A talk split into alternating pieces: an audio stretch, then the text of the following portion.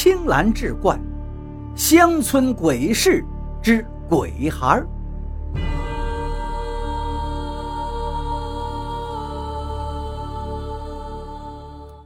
人们押着这肥胖的大地主两夫妇，先是游遍了乡里。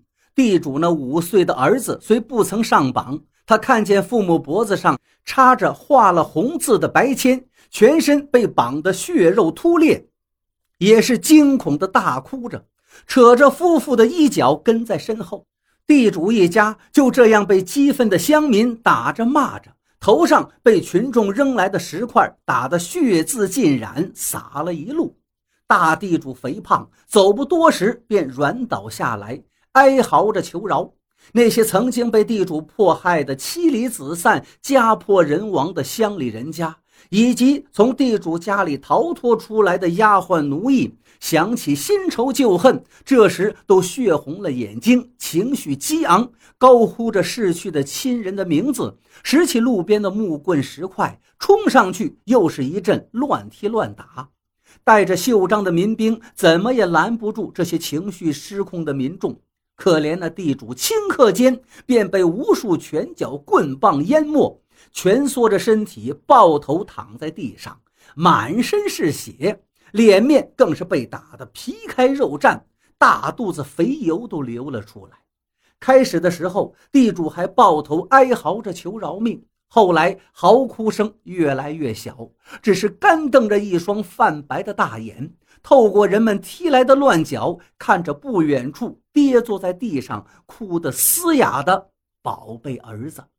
最终，这地主还没被押到审判场，便命陨民众的拳脚之下。那娇小的卷发小妾不堪辱打，在牢里过了一夜，也已命绝。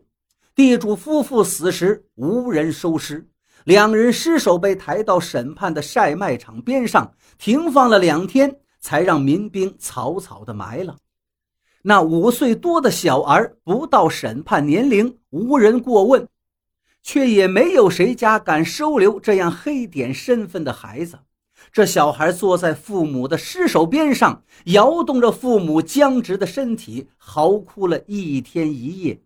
好几次，有几个滴着泪的乡妇想要靠近拉那孩子一把，但转念一想，这可是无恶不作的地主的儿子呀，于是叹叹气，又走远了。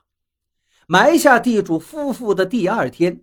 人们便在空寂的地主大宅院的中厅上，发现了独自一人趴睡在太师椅上的小儿子，戴着一顶小小的乌黑瓜皮帽，脸蛋粉嫩，朱红小嘴轻轻咬在自己的手臂上，眼角还挂着带着血迹的泪痕。地主家最后一个人就这样死了。李老师听完这个故事，想起那个雨夜中的地主一家，倒也少了许多的恐惧，只是感叹万分。哎，这世间鬼怪作祟，大概也是因果循环相正的结果呀。在大娘家里过了一夜，第二天早上，他尚未起床，便见大娘神秘兮兮的早早就出了门。